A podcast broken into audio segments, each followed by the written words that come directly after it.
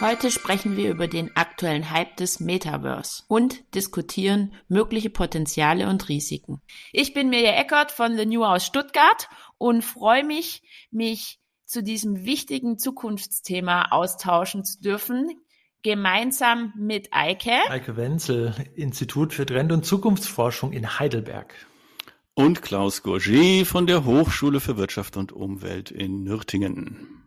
Ja, ihr zwei, ich, ich finde, wir haben uns diesmal was richtig Spannendes, vor allem auch passend zu unserem Podcast Zukunft zum Zuhören rausgesucht, nämlich das Metaversum. Ich weiß gar nicht, ob es da in Zukunft auch Podcasts gibt und alles. Ähm, dem einen oder anderen wird vielleicht das Wort schlechthin Metaversum gar nicht so sofort was sagen auch wenn spätestens seit Oktober letzten Jahres, als Mark Zuckerberg Meta vorgestellt hat, verstärkt hier Berichterstattung in den Medien erfolgt.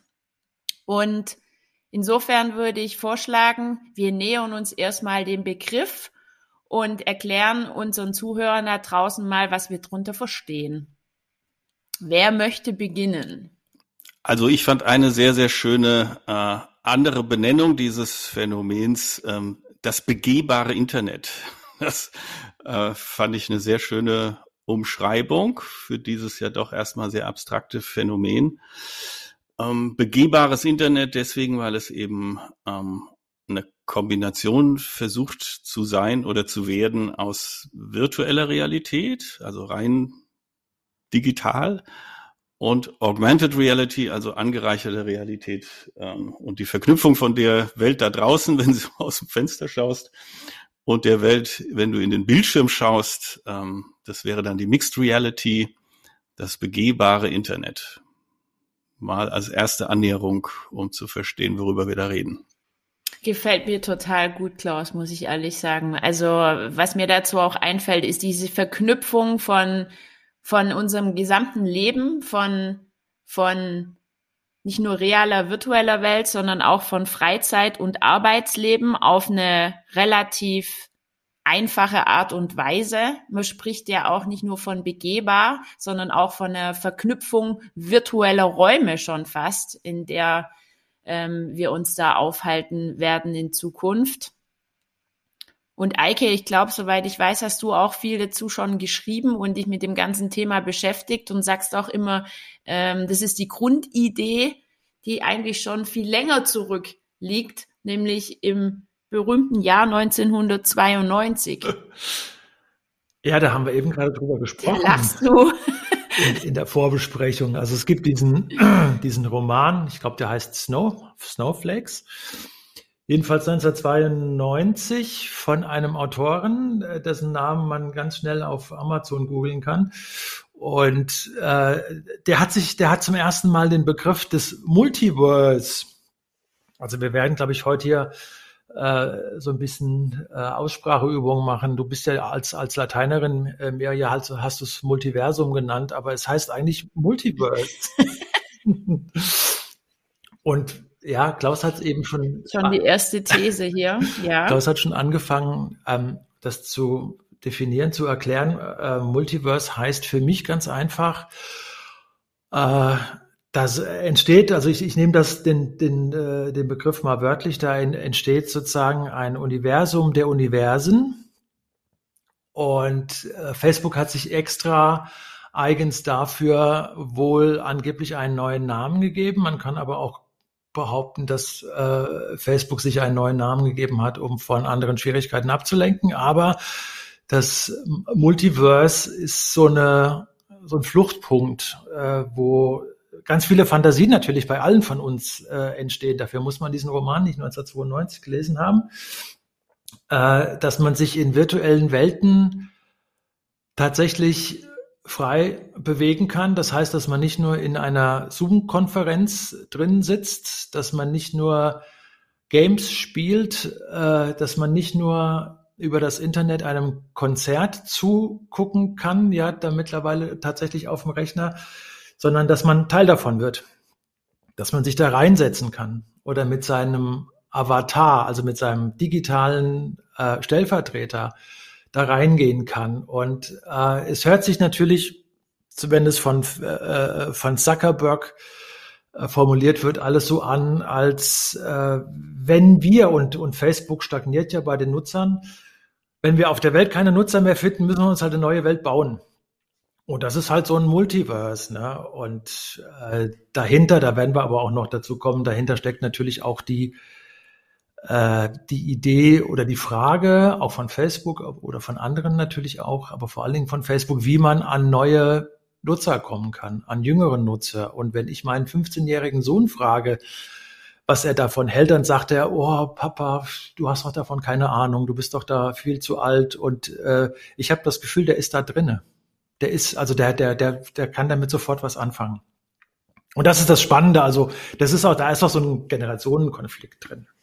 Ich wollte mal kurz nachfragen, hat das einen Grund, dass du von Multiverse sprichst, wenn wir von Metaverse sprechen, oder meinen wir eigentlich das? Habe ich Multiverse gesagt? Oh, das, das ist. Du sagst jetzt immer Multiverse?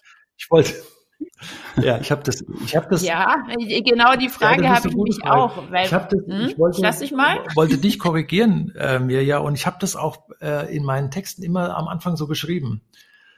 Ein Multiversum, das ist, ein, das ist ein ganz anderer Begriff. Es heißt Metaverse, also ein, eine Welt der Welten, genau. Vielen Dank für die genau. Korrektur. Und da wollte ich auch noch mal einhaken, über was sprechen wir denn jetzt genau? Ähm, wir sprechen über was, was es gerade so noch nicht gibt. Ähm, deswegen haben wir auch unterschiedliche Bilder. Aber ganz wichtig, sprechen wir über ein Metaversum oder sprechen wir über mehrere Metaversen? Gibt es nur den Zuckerberg da draußen mit Meta? Nee, es gibt nicht nur den Zuckerberg. Es ist tatsächlich, da wollte ich auch gerne, dass wir das unterscheiden. Also es wird gesprochen vom Web 3.0, Blockchain basiert, dezentral, den Nutzer gehörend. Das klingt fast so wie diese romantische äh, Vorstellung bei dem Web 1.0 und 2.0, wo wir auch gesagt haben, das ist irgendwie eine demokratische Veranstaltung. Das wäre Web 3.0, also Blockchain basiert und so weiter, dezentral. Alle dürfen mitmachen, keinem gehört's. Aber da fehlt mir ehrlich gesagt ein bisschen der Glaube, wenn man auf der anderen Seite eben sieht, wie Big Tech und Big Money mit Hunderten von Milliarden Dollar jetzt da reingeht, dann machen die das ja nicht, damit das hinterher dem Nutzer gehört, auch die von uns vielleicht sehr geliebten Apple-Produkte, aber auch Apple ist ein starker Vertreter dafür, seine äh, geschlossenen Nutzerkreise und äh, Ökosysteme zu Geld zu machen. Das ist unvorstellbar, auch, auch natürlich erst recht bei, bei Meta oder früher Facebook oder Microsoft, um nur die drei zu nennen Das wäre zu schön, um wahr zu sein, dass die sagen, ja klar, wir bauen das jetzt auf mit vielen, vielen Milliarden und dann gehört das aber allen. Hm. Wer glaubt da dran? Ja. Ähm, was mir da sofort wieder einfällt, ähm, ist das Thema Privatsphäre und Sicherheit. Ähm, das macht auf jeden Fall Sinn. Das sind ja auch Themen, die uns in anderen Bereichen auch, auch schon in unserer Dreierkonstellation beschäftigt haben. Ähm, wenn man Zuckerberg nimmt, dann sieht er das ja schon eigentlich so als eine sinnvolle Erweiterung von, von den sozialen Netzwerken, die es da draußen schon gibt. Und wir haben hier wirklich eine sinnvolle Erweiterung, aber was da alles an Datenkraken dahinter steht und auch an nicht nur Vorteilen, sondern diesen digitalen Ich, was ich da ja mir schon fast kreiere und in, über mehrere Lebensbereiche, Lebenswelten hinweg lebe, stelle ich ja auch nicht nur meine digitale Identität zusammen, sondern biete auch mal wieder viele, viele Daten und könnte mir vorstellen, beziehungsweise bin mir sehr sicher, dass die natürlich auch wieder dann ähm, sinnvoll vermarktet werden im Hinblick auf Kommerz. Wie seht ihr das, diese Gefahr? Ob sie sinnvoll große Frage ist werden, kann man bestreiten, aber sie werden vermarktet, ja. Die große Frage ist natürlich, äh, also wir, wir haben ja schon über dezentrale äh, Dezentralisierung, das ist ein Megatrend, ne? einer von unseren 15. Und das machen wir nicht zufällig. Diese, diese Vorstellung von Dezentralität ist natürlich so eine Utopie, dass man keine Mittelsmänner, keine Institution, nichts dazwischen geschaltetes mehr braucht. Das ist ja so eine, das ist ja tatsächlich die, die, die Utopie des, des Internets gewesen. Und ich möchte das, was, was, was Klaus eben gesagt hat, nochmal äh, ein bisschen unterfüttern. Es gab ja in den 90er Jahren wirklich so einen Strang äh, in der Technologieforschung, äh, auch an den Hochschulen und im entstehenden Silicon Valley, die sich Cyber-Utopisten, Cyber-Utopisten genannt haben. Und da ist, gibt es ein, ähm, gab es mehrere Manifeste. Und von äh, John Barry Barlows gibt es eine Declaration of the Independence of Cyberspace vom 8. Februar 1996. Äh, also auch schon eine, echt eine, eine, Ecke hinterher. Und das, das, das war eigentlich, das war, äh, genau, das war der Beginn des Internets. Das war Web 1.0. Und Barlows hat es damals so formuliert, er hat geschrieben, Regierungen der industrialisierten Welt ich komme aus dem Cyberspace, dem neuen Zuhause des Geistes. Als Vertreter der Zukunft bin ich euch aus der Verga bitte ich euch aus der Vergangenheit, uns in Ruhe zu lassen. Ihr habt keine Souveränität, wo wir uns versammeln. Hört sich wirklich aus heutiger Sicht sehr nach dem an, was Herr Zuckerberg hätte, was Microsoft äh, toll fände, was eine äh, IT-Firma wie Nvidia, äh, die, die sehr viel mit, mit erweiterter Realität äh, oder für erweiterte Realität arbeiten und forschen. Äh, hört sich alles so an, als würden wir das, was, was 1996 prophezeit worden ist, nochmal hören. Und das Interessante an dem, an dem äh, O-Ton von, von Barlows ist auch, dass da ja eine Cyber-Utopie ist und dass da aber auch so eine aggressive Positionierung ist, geht weg. Politik, wir wollen euch Politik nicht haben, äh, wir haben hier einen eigenen Raum oder haben wir eigene Gesetze. Und wenn wir jetzt überlegen, dass sich Facebook äh, wegen des Metaverse äh, eigens in Meta umbenannt hat, äh, dann fällt es mir äh, natürlich auch sehr schwer daran zu glauben, nicht, dass Facebook sich da irgendwie äh, das, das möglicherweise hochziehen könnte. Da müssen wir auch nochmal drüber reden. Äh, aber klar, das hört sich an nach einer eigenen Welt. Das hört sich an nach einem Monopol, was Facebook ja im Bereich Social Media und was Google im Bereich der Suchmaschinen ja schon ist. Und die Fantasie, äh, wie das zu einem dezentralen, basisdemokratischen, wie auch immer werden soll, fehlt mir nach 10, 15 Jahren Web 2.0 komplett. Es ist ja nicht ausgeschlossen, dass äh, wir auch eine Lernkurve hinlegen und sagen, so wie bei Web 1 und 2.0 soll es nicht nochmal kommen. Überhaupt die ganze, wir hatten ja auch schon mal über künstliche Intelligenz gesprochen. Ähm, die Risiken und natürlich auch die Chancen neu zu bewerten und andere ähm, Rules and Regulations, Spielregeln zu definieren, wäre ja nicht komplett unmöglich. Und dieses Manifest, was der Heike da so vorgelesen hat, das, man könnte das ja auch einen anarchistischen Ansatz nennen. Also ja, Staat, halte dich bitte da raus, weil das hier ist eine Privatveranstaltung von Menschen. Aber wie, ja, wie halten wir dann die, die Big Tech, die großen Unternehmen dabei, ähm, nicht, ich will nicht sagen raus, denn die, ohne die wird es das ja gar nicht erst geben. Aber wie könnte man faire, faire Spielregeln versuchen zu definieren? Ja, also ich, ich halte, ich bin auch für Spielregeln, sage ich ganz klar, weil ich diese, ich, ich bin mir gar nicht so richtig sicher, wo das Metaversum eigentlich hinführt ähm, ob das zu so einer richtigen Entkopplung zwischen analogen und digitalen Welt wird oder zu so einer fließenden Verknüpfung. Und letzten Endes geht es mir extrem in beiden äh, Bereichen um, um ethische Rahmenbedingungen, die auch diese, die, die politisch durchgesetzt werden müssen, aus meiner Sicht, und dem, der Wirtschaftswelt und diesem Wunsch, auch den Kommerz in der virtuellen Welt voranzutreiben und neu aufzubauen, schon auf einer ethischen Grundlage auch begegnen und einen gewissen Rahmen da geben. Und da sind wir bei dem, weil ich mich gerade so sprechen höre, ähm, auch von dem ähm, nicht nur im Metaversum, sondern auch wieder bei der Marktwirtschaft vom letzten Monat, ähm, wo es bestimmt unterschiedliche Ansätze gibt.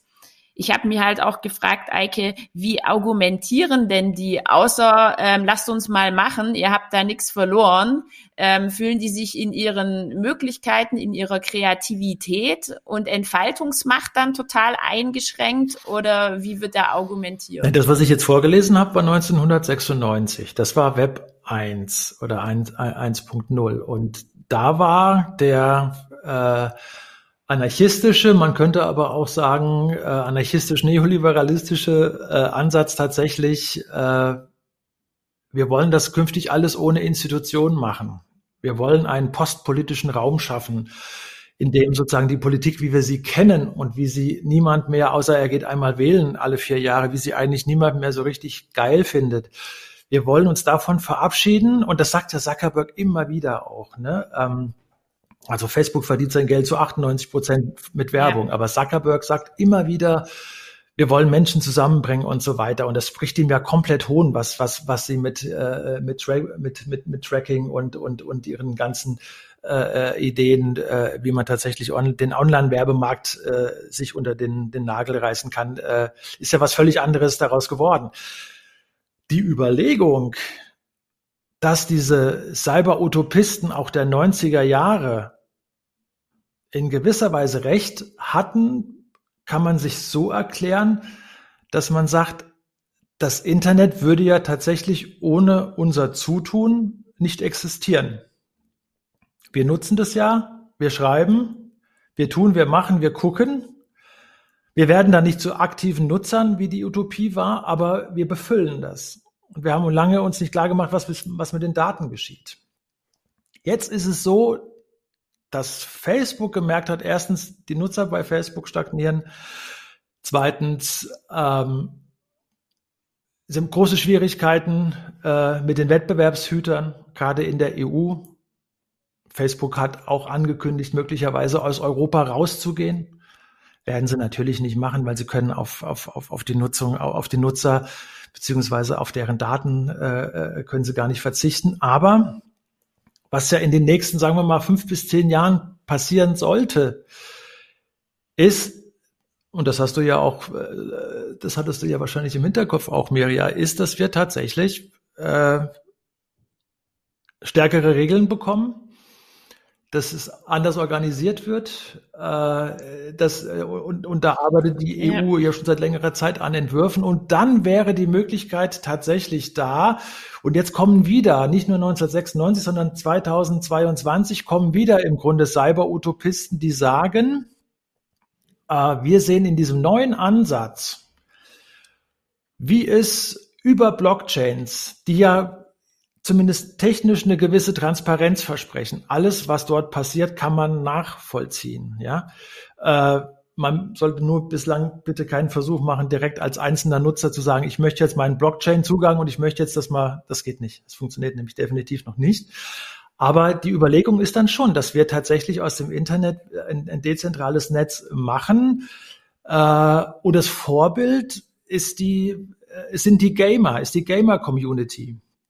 Also die Leute, die heute schon ja. im Netz ja. spielen, äh, im Netz äh, innerhalb der Spiele äh, sich Gegenstände, Funktionen, Waffen, was auch immer in, in, Spielen kaufen können, oft auch über eine eigene interne Währung in diesen Spielen und sich in diesen künstlichen äh, mhm. na, äh, League of Legends und so weiter, in diesen künstlichen Welten bewegen. So, und das heißt, das ist, das ist meines Erachtens eigentlich die Grundidee. Und gegen die ist zunächst mal nichts zu sagen, ganz abgesehen davon, dass unsere Kinder sich in diesen Welten längst bewegen.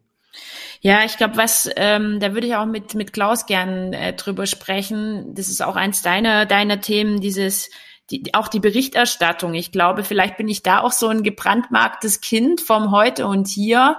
Ähm, diese diese Berichterstattung und wie wir miteinander kommunizieren ähm, die eben frei von irgendwelchen Regeln, ja, da passiert gerade viel, aber ähm, bisher einfach frei von diesen Regeln ist und wirklich einfach ins, ins Rücksichtslose und auch unbeschreiblich Unverschämte einfach abrutscht. Und das ist was, was, was mich maßgeblich zu dieser Skepsis vielleicht gerade bewegt, auch wenn ich gleich im nächsten Schritt natürlich auch gern nochmal über die Vorteile sprechen möchte. Da sollten wir uns auf jeden Fall Zeit nehmen. Aber nochmal zu dir, Klaus, wie siehst du das, wenn es auch um Berichterstattung geht und hast du auch so eine Skepsis oder eher nicht? Na, ich ähm, Berichterstattung sehe ich jetzt in, nicht in der, bin ich nicht als erstes drauf gekommen, mhm. wenn ich über Metaverse nachdenke. Eine. Regel, die ganz, äh, ganz simpel ist, ähm, die tatsächlich auch schon existiert, also dieses Meta von Meta, das Versum von Zuckerberg, heißt ja Horizon.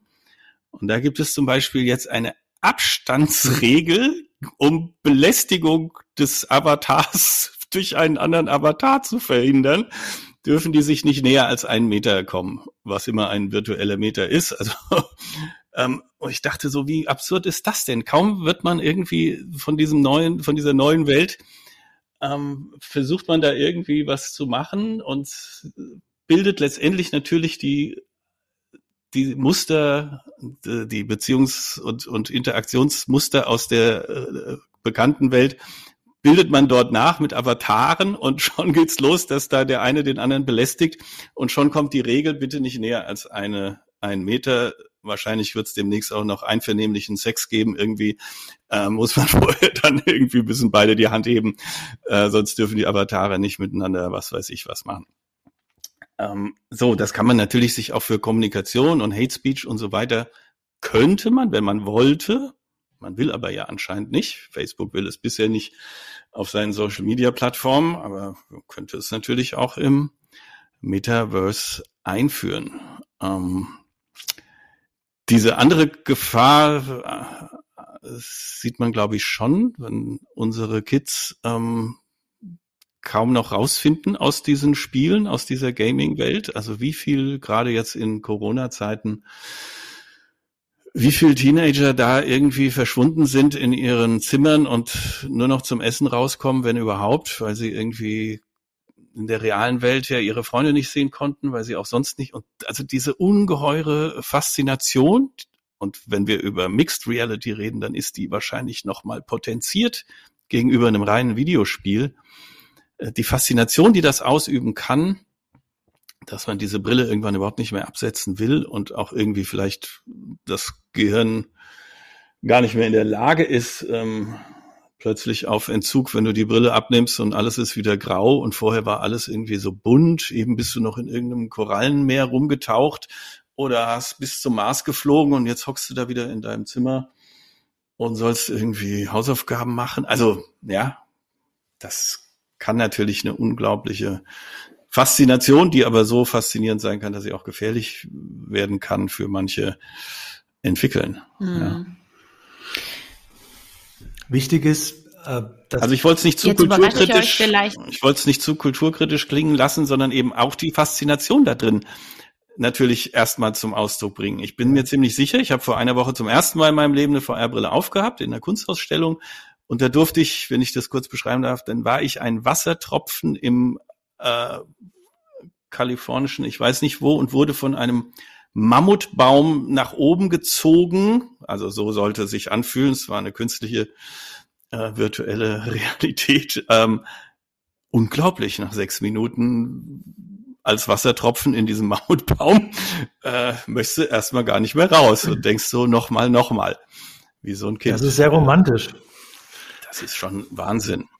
Da sind wir auch schon so bei den, bei den neuen Erfahrungen, bei diesen neuen Möglichkeiten und Chancen. Ich habe angefangen, mit meiner schwäbischen Mentalität gleich mal über die Bedenken zu sprechen und, und ähm, was mich da so beschäftigt. Aber natürlich sehe ich auch und Klaus, bei dir ist es der Wassertropfen und das neue Erfahrungsfeld, ähm, was einfach Inspiration bietet und, und ähm, wirklich tolle Möglichkeiten, um irgendwo mal anzufangen und die Chancen auszuloten, was nicht nur ähm, Metaverse, sondern jetzt heute eher die virtuelle Welt ähm, noch auf einem ganz anderen Level, finde ich, ähm, zu bieten hat. Und wenn ich an das Metaversum denke, dann sehe ich da natürlich zahlreiche ähm, Vorteile und ihr habt gerade auch schon viele genannt. Ähm, ich finde es das Thema Verbindung. Ja, wir waren schon teilweise kontaktarm während der Corona-Phase, aber über die virtuelle Welt konnten wir uns eben ganz anders verbinden. Und ich wachs gar nicht zu mir vorzustellen, was da in Zukunft alles möglich sein wird und auch auf welche unkomplizierte Art und Weise wir auch vielleicht Freundschaften pflegen können, ähm, uns auch für gemeinsame Werte einsetzen können und uns auch entfalten und Dinge ausprobieren, wie es uns in der realen Welt vielleicht gar nicht möglich ist. Ich fände es schön, wenn wir da mal so ein paar aktuelle Ansätze, die es ja auch schon gibt, besprechen könnten. Was fällt euch da ein, um diese Vorteile mal ein bisschen greifbarer zu machen? Eike, da bist du doch bestimmt total fit. Ja, das ist das, das, äh, das ist das Thema Nachhaltigkeit natürlich, ne, was, was jetzt völlig absurd klingt.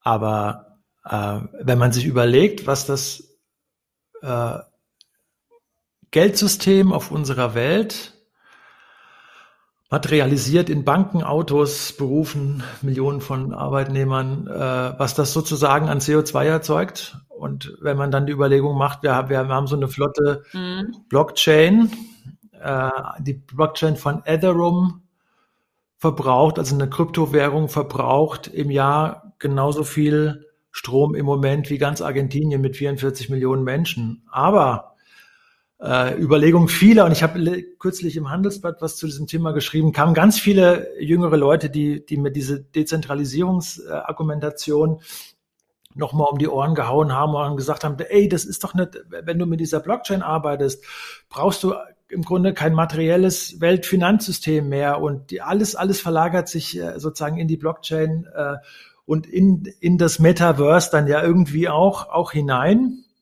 Und damit fangen wir dann irgendwo und irgendwann kriegen wir auch einen Punkt, da, da passiert im Moment tatsächlich auch ganz viel, dass wir wirklich weniger Strom verbrauchen, äh, wenn wir Blockchains an den Start bringen. Ne? Das ist alles, alles möglich äh, äh, und vorstellbar, äh, wirkt aber jetzt noch sehr weit her. Was aber nicht sehr weit her wirkt, ist, dass im äh, Metaverse jetzt schon tatsächlich Bauplätze verkauft werden und dass sich da Unternehmen ansiedeln und dass sich über die berühmten äh, NFTs, Tokens, äh, die man nicht weiter manipulieren kann, mhm. dass Kunst getauscht wird. Und es ist wohl im letzten Monat äh, ist es passiert, dass, dass jemand äh, in der im Metaverse äh, ein Grundstück äh, neben neben dem äh, äh, Rapper Snoop Dogg äh, kaufen wollte und es auch gemacht hat. Also ein virtuelles Grundstück neben, er wollte neben Snoop Dogg wohnen, ja, tolle Idee, äh, für über 400.000 Euro oder Dollar. Also das, der, der Umgang mit in, in dieser virtuellen Welt, ähm, das funktioniert schon. Und da entsteht was. Gleichzeitig denkt man dann natürlich an das, was wir in den Nullerjahren erlebt haben mit dem Second Life. Ich weiß nicht, wer das, wer das von euch und von unseren Hörerinnen und Hörern tatsächlich ja. mitgekriegt habe, das, das war ja auch so der Versuch, gerade Unternehmen ziehen jetzt in so eine, in so einen Cyberspace und das war ja unfassbar langweilig. Es war, es war natürlich völlig unkörperlich, unspektakulär, uninteressant und so weiter und so fort. Das ist jetzt knapp 20 Jahre her. Das gibt es wohl, gibt es wohl immer noch. Aber es hat niemanden interessiert. Und die Gefahr ähm, besteht natürlich jetzt auch immer noch, dass so etwas passieren kann. Also die, die, äh, ein technologisches Forecasting, was jetzt felsenfest behauptet, ja, das, das, äh, das, das, das, das wird der große Bringer und wir, wir, wir werden viel mehr Business und so weiter äh, in, in dieses Metaverse verlagern, würde ich immer noch ein großes Fragezeichen dran machen. Aber es existiert schon und es wird wirklich richtig Geld investiert und auch die Investoren, IT-Investoren äh, sind da heftig. Das ist ein richtiger Hype, kann man sagen. Ja. Ich sehe es bisschen anders. Ich ähm, klar denkt man sofort an Second Life, jedenfalls wenn man so alt ist wie der Eiko und ich. Ähm, ich denke sogar auch noch an das, an das erste tatsächlich Internet. Ich weiß noch, wie damals die Unternehmen für Millionen Dollar irgendwie sich eine Website gebaut haben, also irgendwie so eine virtuelle Filiale, weil sie sagten, wir müssen da mit, wir müssen da rein, das Internet, das, die, die anderen sind auch alle drin. Und wenn du dann gefragt hast, ja, was genau wollt ihr da? Ja, keine Ahnung, aber wir müssen da jetzt rein. Und das war dann bei Second Life auch so ein bisschen.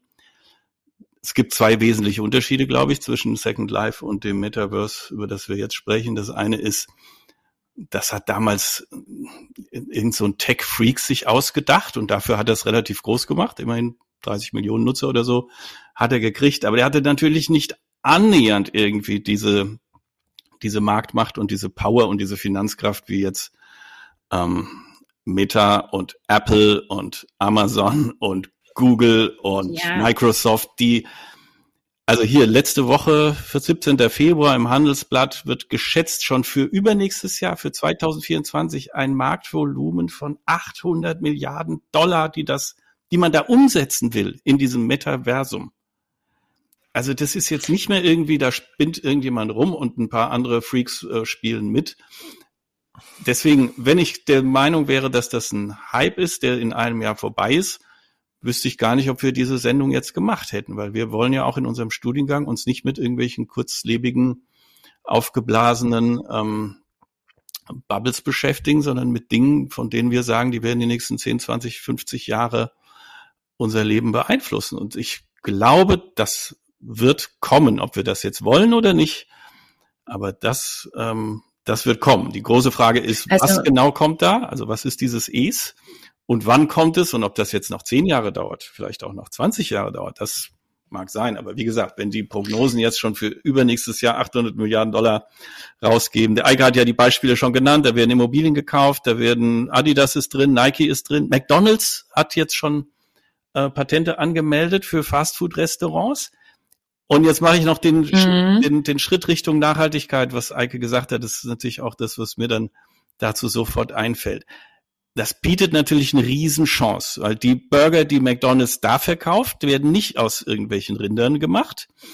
Die Klamotten, die wir uns da unseren Avataren anziehen, dafür muss keine Baumwolle irgendwo gewässert und gepflückt werden. Da müssen auch keine Kinder äh, für arbeiten. Und dann kann ich meinem Avatar einmal ein 180 Dollar graues T-Shirt anziehen das geht nicht kaputt, das muss man nicht waschen, das hat überhaupt keine, außer eine Handvoll Pixel, überhaupt keine Umweltauswirkungen.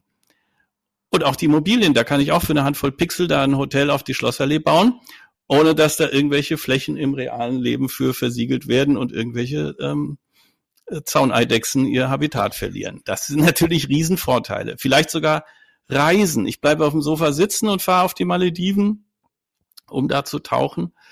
Null CO2-Emissionen? Fast null. Das wäre die positive Sicht.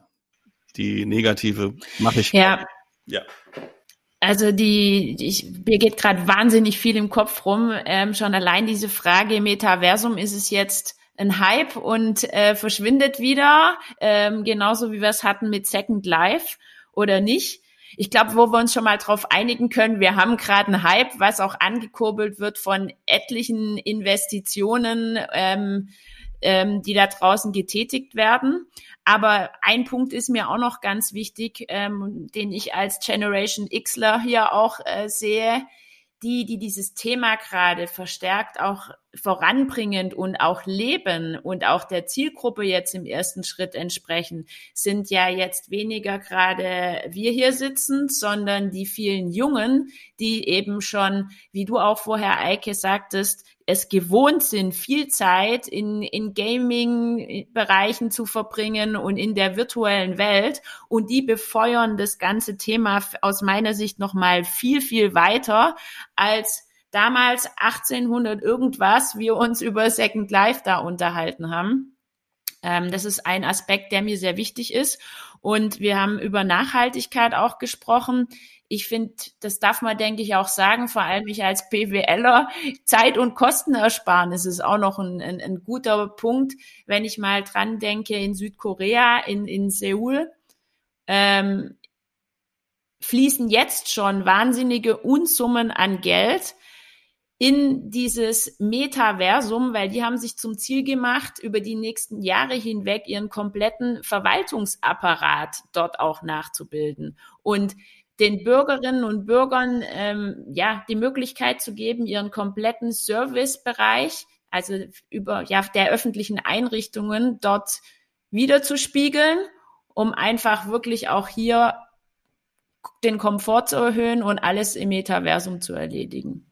Du musst natürlich jetzt auch vorsichtig sein, ähm, das, was wir früher Internet nannten, nennt man halt jetzt Metaverse. Also dass äh, tatsächlich der, jeder jetzt auch äh, behauptet, äh, da drin zu sein, ist bauen zu wollen. Und äh, es sieht ja so aus, äh, dass es nicht äh, tatsächlich ein, eine Geburt äh, nur von, von Facebook Meta äh, sein wird.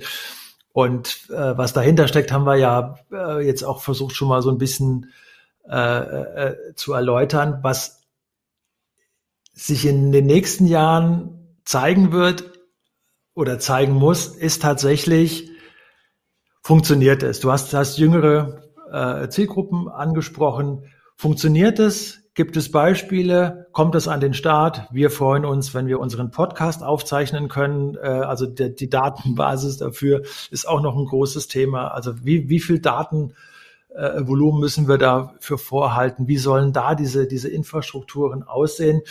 Und ähm, das, was dann tatsächlich passieren kann, und das ist, das ist jetzt schon die Erwartung der Generation Z oder wie auch immer, also der Jüngeren, die, sagen wir mal, zwischen 12 und 20 sind, ist tatsächlich, äh, gibt es nochmal einen schönen, schönen amerikanischen Begriff für, ist Immersion. Also das ist die totale, das totale Eintauchen in künstliche Welten aus der, aus, aus der Beobachtung von, von, von Gamern weiß man, das, was sie tun, hat, ist für die wichtig, ist in einer bestimmten Altersstufe für sie wichtig, hat mit Emotionen zu tun, äh, hat mit Peer Group, hat mit Gefühlen zu tun. Äh, alles gar keine Frage. Äh, die Frage, die sich stellt, ist, können wir das weiter ausdehnen? Werden wir Denkt mal dran, wie lange es gedauert hat, bis E-Commerce einigermaßen smart tatsächlich nutzbar war oder wie, wie, wie äh, Zahlungssysteme im Netz einigermaßen äh, äh, funktioniert haben. Deswegen bin ich da, das, deswegen bremse ich da und, und, und bin da eher ein bisschen vorsichtig. Ähm, also da wird in den nächsten Jahren äh, muss noch sehr, sehr viel passieren, wo ich mir, wo es, mir, wo mir dieses Metaverse äh, dann gleichzeitig plausibel wird, ist, wenn man darüber redet, Zukunft der Bildung, äh, Zukunft, äh, zukünftige äh, Konferenzen, äh, Zusammenarbeiten, ko-kreatives Arbeiten. Und dann könnte dort auch ähm, mhm. beim ko-kreativen Arbeiten im Metaverse äh, könnten auch könnten sowas könnte sowas wie wie glaube ich sowas wie ein Mittelstand entstehen Leute die immer neue äh, Anwendungen bauen, also so in der Plattform-Ideologie äh, gedacht, die immer neue äh, Ideen entwickeln, immer neue Innovationen, noch besser sich treffen, noch besser äh, virtuell arbeiten, noch schneller, noch einfacher dann sind wir irgendwann vollkommen weg von irgendwelchen PowerPoints und sonst irgendwas. Ne? Und äh, das ist so ein bisschen, das, das, das, das, das, das, das stellen auch viele der, der äh, Cyber-Utopisten und, und der Optimisten nach vorne, dass, dass da Leute tatsächlich auch sozusagen äh, der Grafiker der Zukunft äh, hält sich im Metaverse auf, äh, entwickelt dort Projekte, entwickelt Softwaren, äh, die er zum Teil zur Verfügung gestellt bekommt, mit denen er arbeiten kann, mit denen er kreativ sein kann. Und da könnte sich so eine Kreativwirtschaft entwickeln, die dann tatsächlich komplett, also dann wird sozusagen die nächste Kreativwirtschaft wird komplett ins Metaverse gehen und, und wird dort an, an neuen Anwendungen und an neuen Kommunikationsformen arbeiten. Und da wird es schon spannend. Ich schaue gerade auf die Uhr und leider müssen wir für heute auch schon wieder aufhören. Ich denke, wir haben uns ganz gut reingearbeitet in das Thema Metaverse. Und ich weiß nicht, wie es euch da draußen geht, aber in meinem Kopf sind nicht nur zahlreiche Impulse gerade entstanden, sondern auch viele, viele übergeordnete Zukunftsfragen, die ich zum Thema Metaverse noch in meinem Kopf habe. Wie zum Beispiel, welche Bedeutung hat in Zukunft eigentlich überhaupt noch die reale Welt, wenn wir uns eventuell verstärkt im Metaverse aufhalten werden. Ja, Eike und Klaus, ähm, genau solchen übergeordneten Fragen würde ich mit euch gemeinsam das nächste Mal gern noch weiter nachgehen. Und ich sage für heute erstmal Tschüss und freue mich bereits auf unseren nächsten Austausch. Ciao. Ja, tschüss.